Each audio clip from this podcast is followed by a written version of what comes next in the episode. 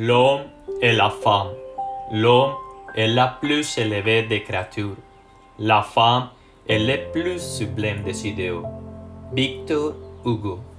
Escritor, poeta lírico, novelista romántico, viajero, dibujante, político, dramaturgo y fotógrafo francés, considerado el máximo exponente del romanticismo en su país.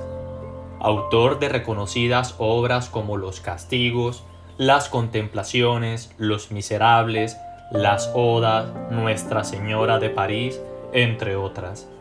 Practicando casi todos los géneros, novela, poesía, teatro, ensayo, con una pasión por la palabra, un sentido de lo épico y una imaginación fecunda.